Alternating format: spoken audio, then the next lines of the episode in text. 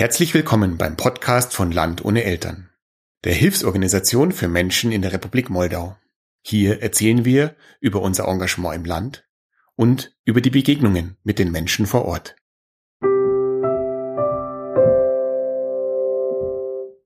Hallo Ursel. Hallo Georg. Wir sind heute in der Gehörlosen Vereinigung in Belz. Mhm.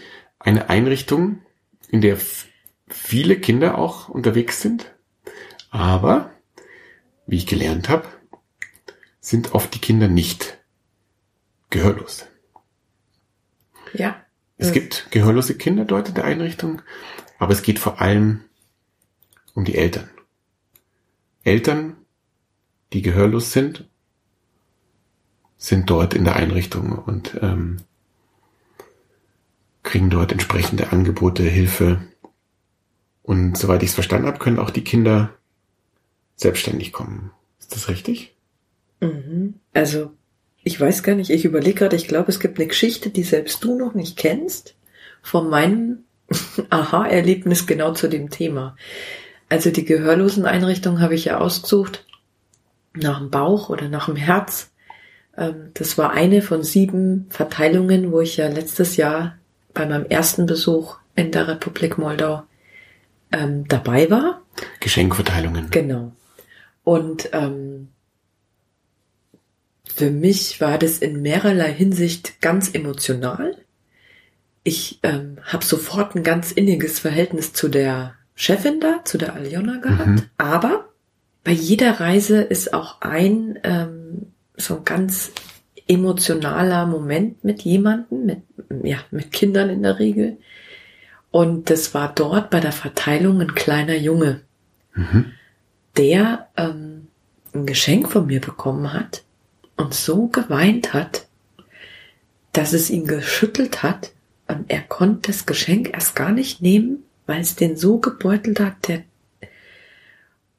ja, also und das war für mich so schlimm, dass ein, ein Kind mit drei, vier Jahren Du hast mir das Foto gezeigt, der ist klein gewesen. rechnet, ein Geschenk zu kriegen, uns nicht fassen kann und so überrascht und glücklich ist, dass es ihn so zerreißt, das war für mich so fürchterlich. Es war, also es ist bis heute eins meiner, meiner intensivsten Momente, die ich auch nicht vergessen werde. Und was auch spannend war, also das kennt vielleicht jeder, der ohne Sprache in ein anderes Land geht. Ich war ja da ohne Sprachkenntnisse. Mhm. Und es ist interessant, wie man gleich die, die Sinne schärft. Also man, man fühlt viel mehr noch, ja. Du, du achtest auf alles andere. Ja. Du achtest auf die Körpersprache, auf die Mimik viel mehr. Genau. Weil du es gar nicht abgelenkt. Ja. Weil es dich sozusagen nicht, also. Genau, Sprache ja. lenkt manchmal ab. Ja. Oder auch das Gesagte, ja. Mhm. Es ist ja gar nicht immer das, was man sagt, was man eigentlich, ne, was da drunter liegt. Ja. Das Und ging mir auch so. Das, jetzt, wo du sagst, wenn die Sprache wegfällt, dann schaut man einfach auf die Menschen in die Gesichter. Ich glaube, es erklärt sogar, warum ich manchmal so viel fühle. Also, weil ich da so herzlich bin. Mhm. Und ähm, ich, ja, das ist eben so, weil man eben so aufs Fühlen konzentriert ist und auf so einer äh, nonverbalen Ebene unterwegs ist. Und ich bin ja jemand, der da eh kein Problem hat, so mit äh, Fühlen und herzlich. Und ja, also auf jeden Fall äh, gab es da sehr, sehr intensive Momente. Und es war für mich eine der interessantesten Verteilungen. Also, es ging schon los damit, dass das natürlich ganz anders lief als überall. Sprich, es gab kein musikalisches Rahmenprogramm. Ja, wieso jetzt nicht? Genau. So, aber jetzt kommt der Knüller. Also im Nachgang, wie du ja jetzt schon richtig gesagt hast, habe ich ja lernen müssen. Ähm, das ist eine Vereinigung, die in allererster Linie Gebärdendolmetschen anbietet für eben Gehörlose. Mhm die Kinder, die rennen halt da mit. Ne? Mhm. Und die Kinder, die sind gar nicht gehörlos. Also zum allergrößten Teil. Und das war für mich als echter Laie echt auch eine Neuigkeit. Und ich habe das danach probiert. Also jeder, der jetzt mit Gehörlosen zu tun hat, wird sich ans Hirn langen. Aber äh, ganz ehrlich, jeden, den ich gefragt habe, ähm, die wussten alle nicht, dass auch ein gehörlosen Pärchen ein hörendes Kind bekommen kann. Das wusste keiner. Und ähm, so ging es mir eben auch. Das heißt, ich war auf einer Verteilung. Da ging schon los mit, eben keine Musik, kein großes Programm. Es war sehr herzlich, die haben sich total gefreut. Ich, ich kann da heute noch besser reinfühlen. Die schätzen das nämlich wirklich nochmal ganz, ganz anders, wenn für sie was gemacht wird, weil sie das leider in ihrem Land überhaupt nicht kennen. Da wird ja jede Form von Anderssein und Behinderung sowieso ist gleich äh, tabuisiert. Mhm. Die sind sehr ausgegrenzt. Das ist alles noch sehr im Aufbau. Und ähm, dann war das für mich zum Beispiel sehr strange, dass ich quasi ähm, für mich im Kopf erstmal von Deutsch ins Englisch übersetzen musste. Und zwar so einfaches Englisch, was mir jetzt nicht besonders schwer fällt, dass es der Pavel gut versteht. Der Pavel hat dann ins Rumänische übersetzt und die haben das dann wieder in Gebärdensprache übersetzt. Das oh, war so okay. abgefahren, diese Übersetzungskette. Echt. Ich wusste schon gar nicht mehr, bis, bis der fertig war. Der letzte wusste ich nicht mehr, was ich schon gesagt habe. Und ähm, ja, und es war halt trotzdem ganz herzig. Und dann haben die mir ähm, wie übrigens auch in, eigentlich jeder Einrichtung. Ich habe überall was geschenkt bekommen, mhm. was die Kinder gebastelt haben. Aber es war halt meistens so, dass die Einrichtungsleitung mir halt irgendwie ein Geschenk von allen Kindern gegeben hat. In dem Fall war es aber so, dass da ein Mädchen stand. Ich habe die so auf vielleicht 10, 12 Jahre geschätzt, ja. Und die stand da mit ihrem rosa Mantel und ihrer Mütze und guckt mich mit ihren großen Augen ganz schüchtern an. Und dann habe ich ähm, ein Geschenk in der Tüte überreicht bekommen. Und was für die jetzt echt abgefahren war, das sehe ich sogar an den Bildern äh, nachträglich noch. Jetzt habe ich das ausgepackt. Also für die ah, war ja, das, ja, ja. Äh, also für die war das eben, also es ist ja tatsächlich so, man packt ein Geschenk nicht aus voreinander, weil man möchte keinen bloßstellen. Sind die das schon von ihrer Kultur nicht gewöhnt. Aber ich glaube, was da noch mit reinspielt, also warum das Kind das auch so besonders empfunden hat, war, ähm, ja, das, was Kinder machen, das ist halt da schon sehr von Erwachsenen forciert und wird dann auch nicht so ähm, mit, weiß ich nicht, wie ich das beschreiben soll. Das, das ist halt nett, aber ich glaube nicht, dass das immer so gesehen wird. Und ich habe es aber halt wirklich aus Interesse ausgepackt und war so begeistert und habe halt auch spontan dieses Mädchen geherzt, also sprich umarmt und die hat sich so gefreut, Georg. Also ich habe mit dem Mädel bis heute, jetzt weiß ich ja, dass es die Vicky ist, ein, eine, so eine innige Verbindung auch. Und das war so schön auch an den Fotos zu sehen, wie alle gestaunt haben darüber, dass ich das überhaupt auspack mhm. und dass ich mich so gefreut habe und das Mädel umarmt habe. Und wir haben ja auch noch ein Selfie miteinander gemacht. Und ja, die hat auch immer einen ganz, ganz eigenen Platz in meinem Herzen, die Vicky. Und ähm, als ich zu Hause war und meine Präsentation gehalten habe, da kamen natürlich Fragen, ne? Und dann habe ich tatsächlich festgestellt, ich hatte keine Ahnung, ob die Vicky gehörlos war. Hm. Und das, ähm, ja, weil durch diese fehlende Sprache habe ich überhaupt nicht versucht, mit ihr zu ja. reden und habe auch gar nicht mehr drauf geachtet und wusste hinterher nicht, ja, haben wir jetzt wegen Rumänisch nicht gesprochen oder wegen äh, ist die äh, ist die taub oder ist die stumm oder ich wusste es einfach nicht mhm. und da wusste ich ja auch noch nicht viel zur Einrichtung. Ja. Und im Nachgang, da habe ich dann gefragt, was ist denn mit dem kleinen Jungen? Ist der gehörlos? Nö, nö. Aha, und die Geschwister? Nö, auch nicht, nur die Eltern. Ach so, mh. und was ist mit der Vicky? Ja, ganz normal, gesund. Ach so, und ja, ja, die Eltern. Ach so. Und dann hat sich das so Step by Step eben herauskristallisiert. Ja, was immer wie, wie jedes Mal, wie wir sagen, man hat eine Vorstellung. ja. und genau. sie wird auf den Kopf gestellt. Ja. Ja, und es mag sich jetzt komisch anhören. Man denkt ja dann so, ja, da, da sitzt halt dann im Termin und da fragst das alles. Und das läuft da nicht so. Also die Kommunikation läuft anders. Und ich habe ja auch versucht, äh, im letzten oder vorletzten Podcast habe ich schon erklärt, ich war im Außendienst, ich fahre da immer mit meinen Fragen pro Einrichtung hin oder auch Fragen für äh, die Partnerorganisation und äh, du warst dabei. Es ist ein äh, wirklich ein voller Tag und und intensive Gespräche und am Ende hast du wieder irgendwelche fünf Sachen nicht begriffen, nicht erfasst, nicht gefragt, hm. weil einfach in der Praxis Dinge auch ähm, ja, ähm, anders sich entwickeln, als du denkst. Du kommst ins Kinderheim, an dem Tag kommen drei neue Kinder, dann geht's natürlich über die. Und so sprichst du halt auch nicht immer das an und kannst ja nicht wie ein Journalist da die Frage 139 jetzt auch noch reindrücken, ja. wenn du das Gefühl hast, also ich mach's nicht, wenn ich das Gefühl habe, jetzt langt's und du mhm. kennst mich, ich bin schon sehr hartnäckig. Mhm. Ja, aber es gibt dann auch irgendwann einen Punkt, wo ich sage, nee, und das äh, jetzt jetzt reicht's, egal was jetzt noch war, und das hat dann auch Zeit fürs nächste, bis zum nächsten Mal.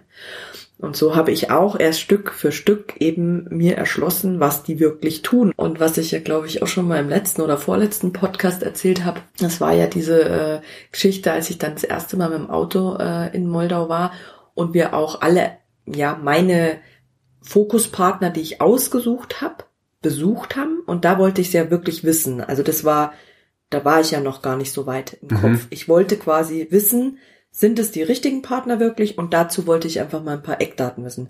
Und natürlich hat da dazu gehört, ich möchte verstehen, was diese Einrichtung anbietet. Ich muss es ja hier meinen Leuten äh, erklären können. Ich mhm. bin ja, ähm, ich verstehe mich schon als Kommunikationsbrücke in beide Richtungen. Und dann äh, weiß ich noch gut, wie der, selbst der Pavel wirklich ungeduldig geworden ist, weil wir, was weiß ich, siebenmal die Aljona gefragt haben, was bietet ihr jetzt eigentlich konkret an? Und es kam keine konkrete Antwort. Und der ist echt auch grantig geworden, weil der ist ja so ein Kopfmensch wie ich. Mhm. Und es kam nichts mit Substanz. Es war immer Labarababa. Also, aber nichts dahinter. Wo man, wo man ja, also aus deutscher Sicht jetzt irgendwie sagen würde, gerade wenn man irgendeine Einrichtung, Einrichtung besucht, dann erwartet man, dass in dem Moment jemand eher so sagt, ja, und das machen wir und das machen wir und das machen wir. Ne? Dass es eher sprudelt, oder? Von der Leitung würde Absolut. man dann denken, ja, wir haben ein Programm ABC. Und so, und ich glaube, er war ein bisschen, also heute, aus meiner heutigen Erfahrung sage ich, er war, glaube ich, tatsächlich ein bisschen angekrantelt, ähm, weil er es vielleicht für, sogar für Taktik gehalten hat. Das mhm. ist nämlich so ein bisschen die Sowjetart, ne? Viel reden, aber nichts sagen. Ach so. Mhm. Ähm, das habe ich noch nicht gewusst, dass das Taktik sein könnte und ich habe halt einfach vertraut auf mein Gefühl. Also ich habe sie dann irgendwann losgelassen. Wir haben ein paar Informationen gehabt und ich habe es wie so oft in dem Projekt lasse ich es einfach auch laufen. Also ich ich habe ja keinen Zeitdruck. Ja. Ich habe jetzt hier nicht irgendwie äh, Spender, die mir jeden Monat 14.000 Euro überweisen, denen ich da Rechenschaft ablegen muss, auch für mich, ne? sondern ich sag, okay, ich nehme mir die Zeit, ich will in die Tiefe, ich will es verstehen, aber ich kann ja auch von jemandem nicht irgendwie mit Druck irgendwas rauspressen, was nicht kommen will, ja. Und ja. deswegen habe ich es gelassen. Ich habe ein paar Infos gehabt. Heute sehe ich es ganz anders. Heute kann ich den Menschen spüren. Heute fühle ich den Menschen und weiß, warum sie es nicht konnte, sie ist schlicht und ergreifend keine Rampensau. Mhm. Sie ist eine ganz eine zarte mit äh, mit extremen Qualitäten, aber sie kann oder sie mag es von ihrer Art nicht, sich da so äh, zu präsentieren und in den Mittelpunkt zu stellen. Mhm. Und nachdem dieses diese Gehörlosenvereinigung, das ist da ist sie wirklich die Direktorin mit Leib und Seele und für sie fühlt sich, glaube ich, wirklich so an, sie müsste sich da irgendwie, ne?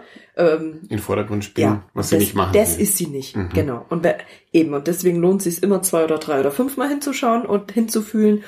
Und, möchte ich auch dazu sagen, das hätte ich nicht geschafft, wenn ich das weiterhin mit Kopf versucht hätte. Mhm. Sondern es hat sich ja dann fließend ergeben durch den Besuch mit meiner Tochter dort die hat sich so in meine Tochter verliebt. Wir waren den ganzen Urlaub fast täglich zusammen. Mhm. Und dann sind wir auf dem Jahrmarkt und dann hat die die Marie überall eingeladen. Und äh, ähm, ich habe gesagt, warst du schon mal an diesem wunderschönen See mit den Trauerweiden? Das ist einer meiner Lieblingsplätze. Nee, da war sie noch nie.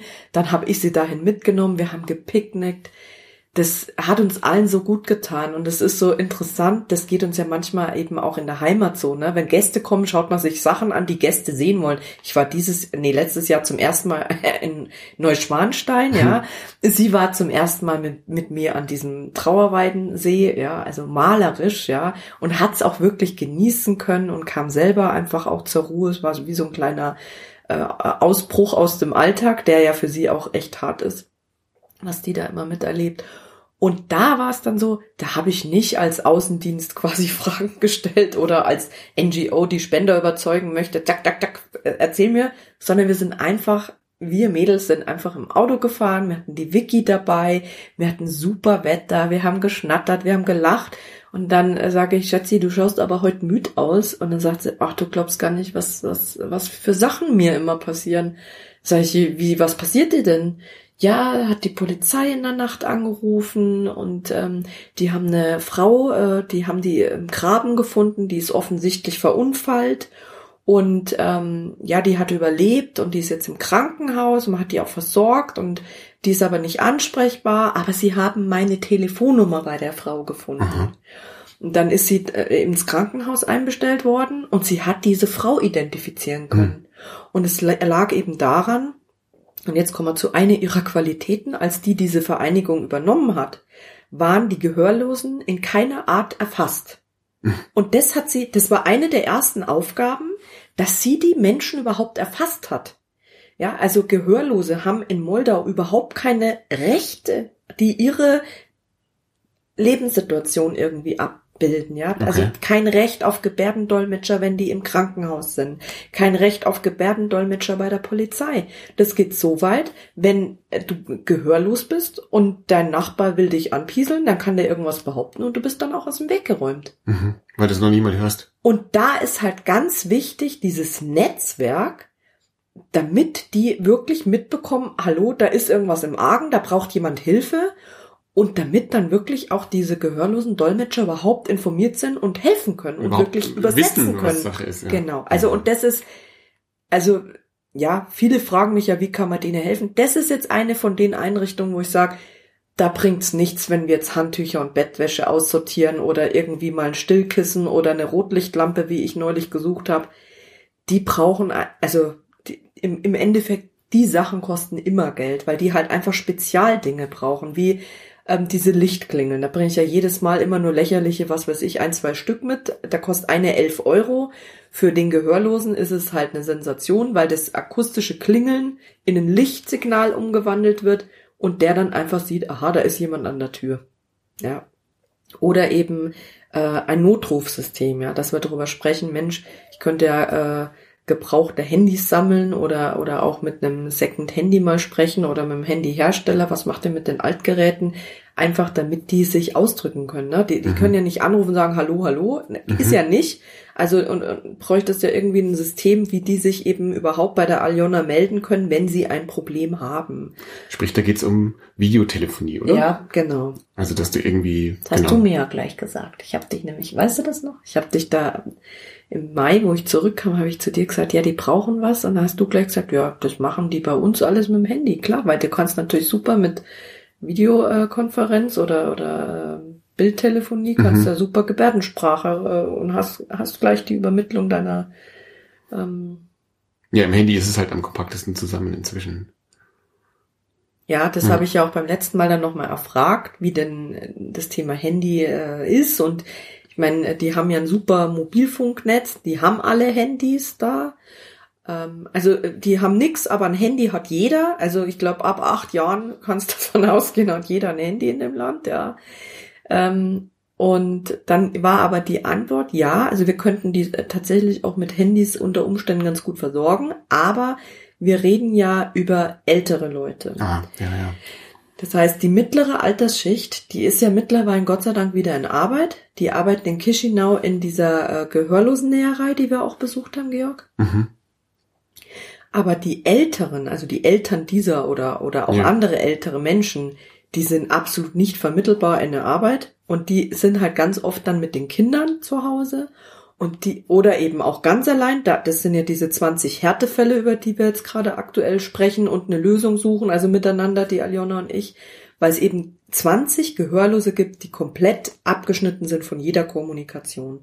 Und da sind wir eben am überlegen, probieren wir es mit dem Handy, weil es einfach zu organisieren ist, ja, und ähm, da kann es halt gut sein, dass die Leute einfach so alt sind, dass dann das Handy öfter mal kaputt ist oder dass der ein oder andere halt einfach tatsächlich nicht versteht, wie er es verwenden kann ja, und soll. Einfach, ja. Genau, also das ist, man muss sich schon vorstellen, da, da gehst du dann letztlich zu 20 Leuten und es bringt auch nichts, wenn der Pavel hingeht und denen das Handy einrichtet und erklärt, weil wenn die gehörlos sind, braucht er schon wieder einen Dolmetscher. Ja, stimmt. Mhm. Das heißt, das ist dann für die Aljona eigentlich wieder und für das Team mhm. eine extra ähm, Aufgabe, wirklich die Handys da technisch äh, zum Laufen zu bringen für die Leute und denen das zu erklären, wie sie sich darüber verständlich mhm. machen können. Mhm. Vermutlich probieren wir es trotzdem, weil 20 gebrauchte Handys auftreiben, gehe ich mal davon aus, ist dann nach dem Podcast hoffentlich kein Problem mehr. ja, weil jeder hat irgendwas daheim liegen. Also bitte einfach äh, zu mir schicken. Aber ähm, was denen viel mehr bringen wird, ist halt einfach deren Alarmsystem. Also die haben genau wie wir ein Notrufsystem, da mhm. drückst halt auf den Knopf, den hast immer bei dir und dann kommt halt jemand. Und ähm, weiß nicht, ob ich die Geschichte schon erzählt habe äh, während dem Podcasten von, also die ich das letzte Mal äh, dann von der Aljona erzählt bekommen habe, als ich im Januar da war, die hat mich schier zerrissen. Also das da äh, hat sie mir gesagt, dass eine, eine Nachbarn quasi eine, eine gehörlose Nachbarin tagelang nicht gesehen haben. Dann wurde die Polizei und die Aljona gerufen, dann sind die in die Wohnung und dann lag diese Frau einfach am Boden und war tot. Und äh, man hat dann rekonstruiert, dass diese Frau gestürzt ist, nicht mehr aufkam, nicht um Hilfe schreien konnte und einfach gestorben ist, ganz mhm. allein. Und ähm, jetzt ist vielleicht der ein oder andere Zuhörer, der dann sagt, ja, das ist ja furchtbar traurige Tränendrüse-Geschichte, ja. Ähm, äh, ich frage jetzt nicht um, bitte überweisen Sie jetzt hier, aber ich habe die Aljona gesehen, wie die diese doch ziemlich harte sowjetische Dame da sitzt und wirklich die, die hat gesagt, Ursel, ich habe die gesehen und ich habe die Aljona gesehen, wie die mir das erzählt hat.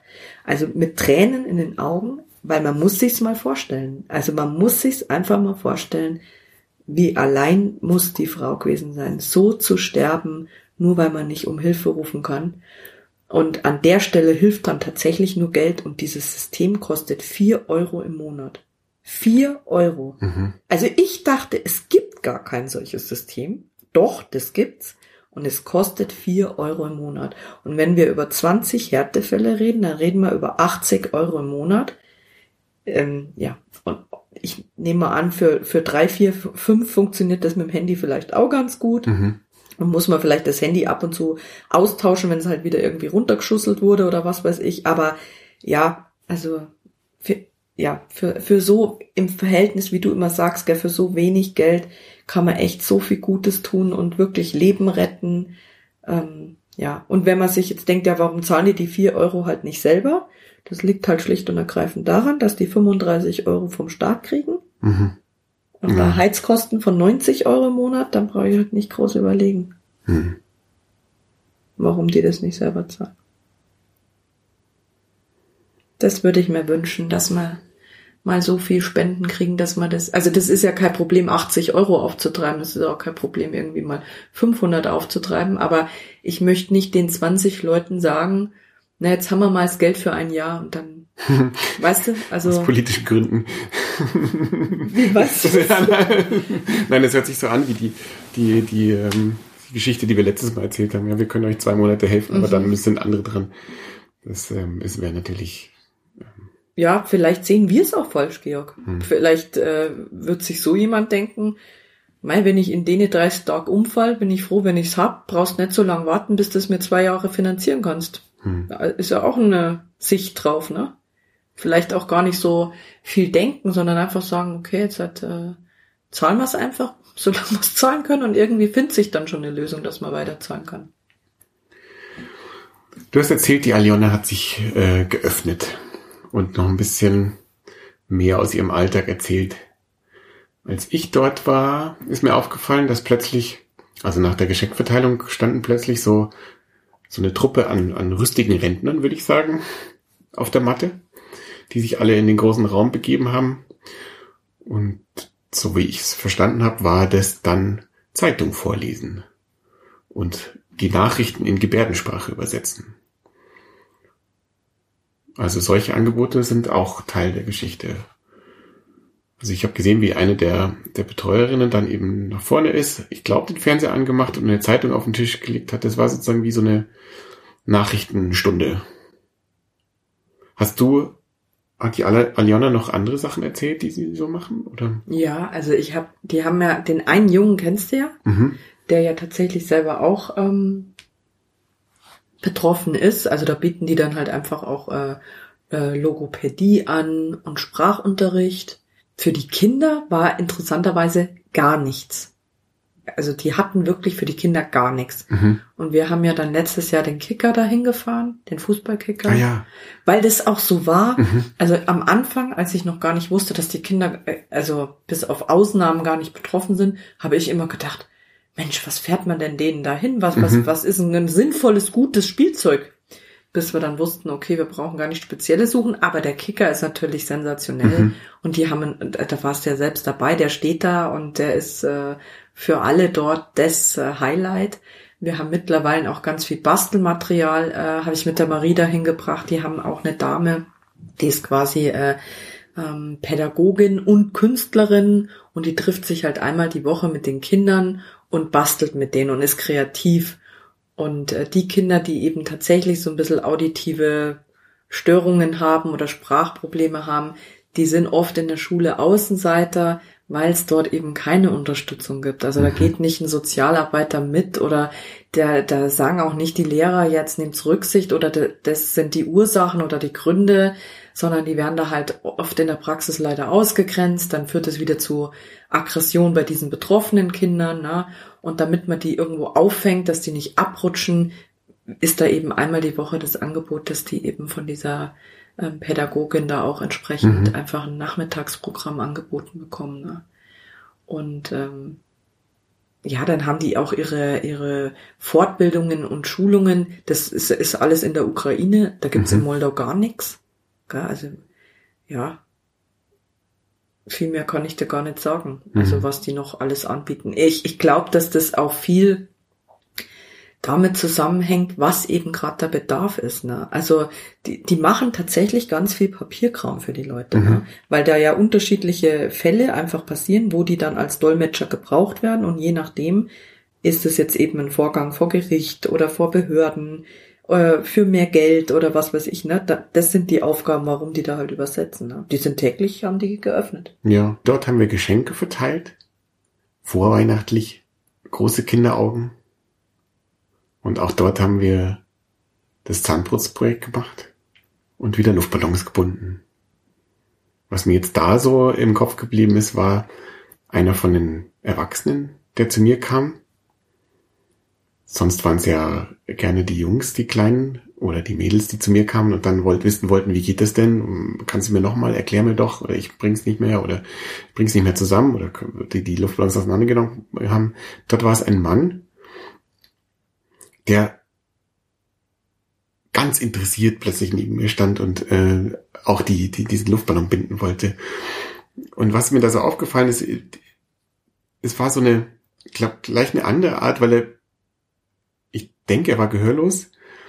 Und mir ist dann so aufgefallen, die Gehörlosen tippen sich ja immer an und sind eher noch ähm, körperlich, also um, um Aufmerksamkeit zu kriegen, äh, tippen sie sich halt an. Und es ist so ein bisschen eine andere Art der Kommunikation. Das war es mit ihm auch gleich so vom Gefühl her. Weil dieses mit den Händen was vormachen und er macht's nach, das war so ganz natürlich. Also fast als hätten wir gesprochen. Also ihn- ich sehe das wirklich vor mir. Ich habe das gesehen, wie du das gemacht hast und ich fand das so toll, weil das ist ja auch nicht jedermanns Sache, ne? dieses Touchige. Und jetzt bist du ja selbst von dir aus nicht touchy. Aber, Nee. aber ich weiß noch, wie du ganz äh, vorsichtig und zart das dem mit den Händen, wirklich, ihr habt mit den Händen gesprochen. Mhm. So habe ich das empfunden und es gibt ein schönes Foto dazu. Also ähm, fand ich ganz toll und ich fand auch schön, und es werden ja viele, die da Erfahrung haben in dem Bereich bestätigen können, wie du auch mit dem Jungen, du hast ja tatsächlich ähm, sehr gestikulierend versucht, mit einem Jungen zu sprechen. Und ähm, und ganz viel verstehen die tatsächlich. Also ich Mhm. rede ja, ich bin ja jemand, ich rede ja immer mit Händen. Mhm. Ich sitze hier auch beim Podcast und der Körper hat immer Angst, dass man hört, was ich hier alles in die Luft zeichne. Aber ähm, ja, das ist, und die verstehen ganz oft, ja. Das ist bestimmt nicht immer äh, vom Vok- Vokabular her richtig, ja, aber man kann es emotional verstehen. Das, das sind die sehr gut und, und können einen, glaube ich, gut spüren und sind, äh, ich empfinde die als sehr, sehr herzlich auch mit mir. Und man, man spürt da schon viel Dankbarkeit auch. Auch für eben, dass die Kinder eben diese Geschenke kriegen. Ne?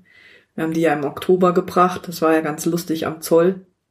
als ich dann dem, ähm, dem, dem letzten von den sieben Zöllnern Ja, ja. mit den Handschuhen erklärt habe, äh, ich habe jetzt auch nur 25 Geschenke für äh, eine Einrichtung dabei, weil ich die halt gerne selber unsere Geschenke wirklich selbst bis zu dieser Endausgabe, bis zu den Kindern wirklich bringen wollte. Das war ich auch meinen Menschen schuldig, die mir hier immer so viel helfen mit Schuhkartons äh, bekleben und äh, Sachspenden auftreiben und die Kinder, die ja immer so ähm, enthusiastisch mitmachen, ja, da wollte ich einfach den Leuten auch wirklich mal Bilder bringen von unseren Packerln an der Endstation. Ich habe ja schon gesagt, bei Humedica, das sind ja zigtausend Backerl, da gehen unsere Backerl irgendwo unter. Und dieses, aber jeder geiert da drauf. Ich weiß nicht, das können die Molder, glaube ich, immer gar nicht verstehen. Aber jeder giert nach diesem Bild von, das habe ich gemacht, das Päckchen. Und Ja, das ist aber das wirklich ist ja auch- genau da Ja, angekommen. ja, Ja, das Also ist- man das will ist halt ja- diese Freude so teilen. Ne? Ja, so verständlich irgendwie. Man denkt, ja, da ist es angekommen. Das ist meins. Also man weiß, dass es, also ich wirklich habe da null Vertrauensprobleme. Es kommt an, aber du willst wirklich dieses, also ja. Und ich meine, wir haben ja ein paar gesammelt letztes Jahr, aber ich hätte gern alle 1552 wirklich am, am Endkind ankommen sehen Mhm. wollen, ja, weil man es halt wirklich fühlt und teilen möchte, ja. Und die Aljona, also vielleicht noch so als Ergänzung, da habe ich dann, wir waren, äh, als ich im Januar dann nochmal da war, spontan jetzt, da waren wir dann auch essen zusammen und dann habe ich zu ihr gesagt, ja, das sind ja jetzt nicht meine Päckchen gewesen alle. Ja, wie, das waren nicht deine Päckchen, die war ganz entsetzt. Dann sage ich, ja, ähm, weil, weil diese Päckchen einfach in der Masse ein paar tausend sind. Davon haben wir sehr viele gemacht, aber nicht alle. Und das war ihr auch nicht bewusst. Und ich stehe manchmal bei den Verteilungen da und denke mir immer, wenn die Kinder die Päckchen aufmachen, denke ich immer, hoffentlich sind die alle ist schön. auch was ordentliches dabei. Nicht, dass die denken, boah, was hatten die da eingepackt? ja. Ja, bei der letzten Station habe ich mich mal getraut, das Zahnputzprojekt durchzuführen und bin mit dem Gebiss von Kind zu Kind. Und auch da ähm, waren sie alle begeistert dabei, wie man immer wieder feststellen kann. Ganz besonders ein, ähm, aufgefallen ist mir da ein Blonder, der, der Junge, der selbst gehörlos ist, der aber so eine wahnsinnige Freude ausstrahlt. Und dann ganz grinsend vor mir saß und auch diese, diese, ähm, die, diese Zahnprothese geputzt hat, ganz, ganz genau und ganz liebevoll und sich einfach gefreut hat, dass er, ähm, dass er da mitmachen kann. Neben, neben ihm stand, saß seine Mama, die da auch ganz, ganz große leuchtende Augen hatte und eine Mama im Hintergrund, die glaube ich sogar ein Tränchen verdrückt hat bei der Szene, Hm. die da einfach daneben stand und irgendwie sich gefreut hat, dass es Interaktion gibt, dass jemand sieht und hinschaut. Die sind so dankbar und gerade diese Mama, die daneben saß bei euch, die, das ist die Mama von dem David, die mag ich total gern. Die ist alleinerziehend. Okay. Ja, die hat's besonders hart, aber ganz eine süße. Ja, für die ist das schon echt ein Hoffnungsschimmer und immer wenn wir kommen, stellen wir ja den ganzen Alltag da ganz schön auf den Kopf. Mhm. Aber das ist für die wirklich, ja, ich kann das gar keinem beschreiben. Dieses erste Mal, wo ich da war, kam ja sogar von Kindern das Feedback, mein Gott, jetzt kommt diese Frau und lässt ihre Familie zu Hause alleine und ähm, nur damit die in unser Kuhdorf kommt, ja. Und als ich das zweite Mal kam, da sind die komplett ausgeflippt. Ja. Das war für die, da kommt jemand nochmal. Also Sind sie nicht gewöhnt. Nee. Der Mhm. Pavel hat gesagt, die wollen alle wiederkommen und es war noch keiner zweimal da. Ah, das ist auch die er Erfahrung. Okay. hat nicht geglaubt, dass ich nochmal komme. Okay. Und äh, das hat ihn sehr getroffen, ähm, weil er, ähm, ja, ich glaube, weil er halt so ein Kopfmensch ist und mich da falsch gefühlt hat und das tat ihm dann leid mir gegenüber. Und ja, dann hat er eben gesagt, es will jeder von Herzen gerne wiederkommen, aber es kommt halt einfach nicht dazu, ja. Ja, jetzt wirbeln wir die mal ein bisschen auf. Jetzt komme ich so viel, dass ich lästig werde. das ist schon wieder da mit die Geschenke. schon wieder Zähne putzen. Nee, die brauchen das echt, ne? So einen beständigen Lichtblick. Mhm. Nicht, da kommt jemand. Und was ist die Botschaft? Ich, ich könnte es nicht anders als genauso, wie es mache. Und wahrscheinlich, da kann auch kein Mensch was für, weil du brauchst ja die ganz großen Hilfsorganisationen, die wirklich richtig Spendengelder kriegen Ja. und da einfach auch in Masse richtig tolle neue Sachen hinbringen können. Aber ich glaube, du brauchst echt, für die Menschen brauchst du die kleinen Menschen, die da hingehen. Deswegen mag ich unseren, sag mal, der Outro-Spruch von, vom Podcast. Den Otterspruch. Nein. Sag mal, so hab ich's nicht gesagt. Nein. Wie sagt man's denn? Hm, Die Verabschiedung vielleicht? Outro. Ja, doch. Den Autospruch. Okay.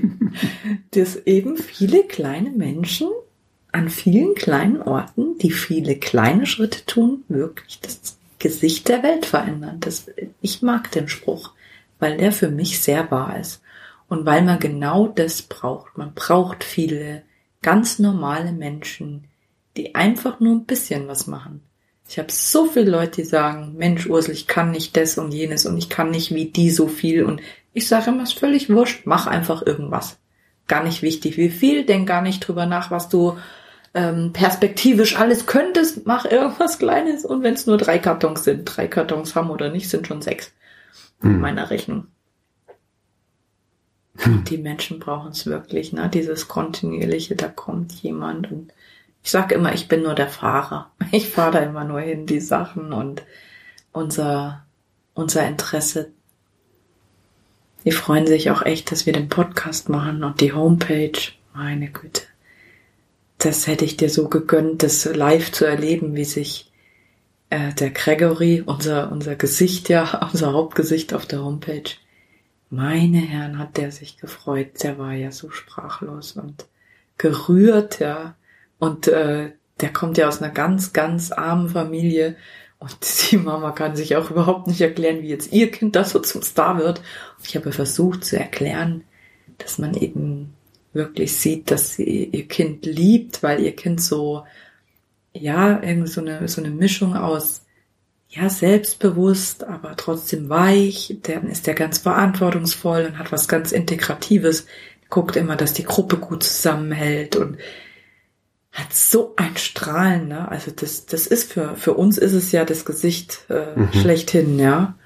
Und da sieht man schon auch einfach sein gutes Elternhaus und seine gute Seele. Und das, da war sie ganz gerührt, die Mama. Und dann habe ich ihr eine Linzer Torte geschenkt, weil die immer so lange hält.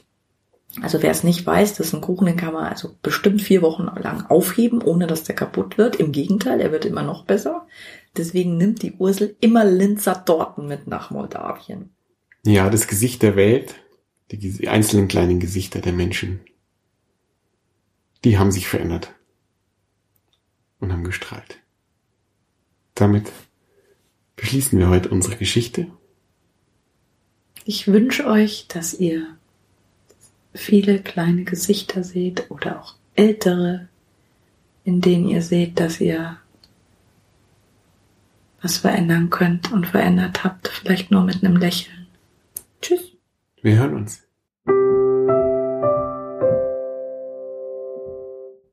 Viele kleine Leute an vielen kleinen Orten, die viele kleine Schritte tun, können das Gesicht der Welt verändern.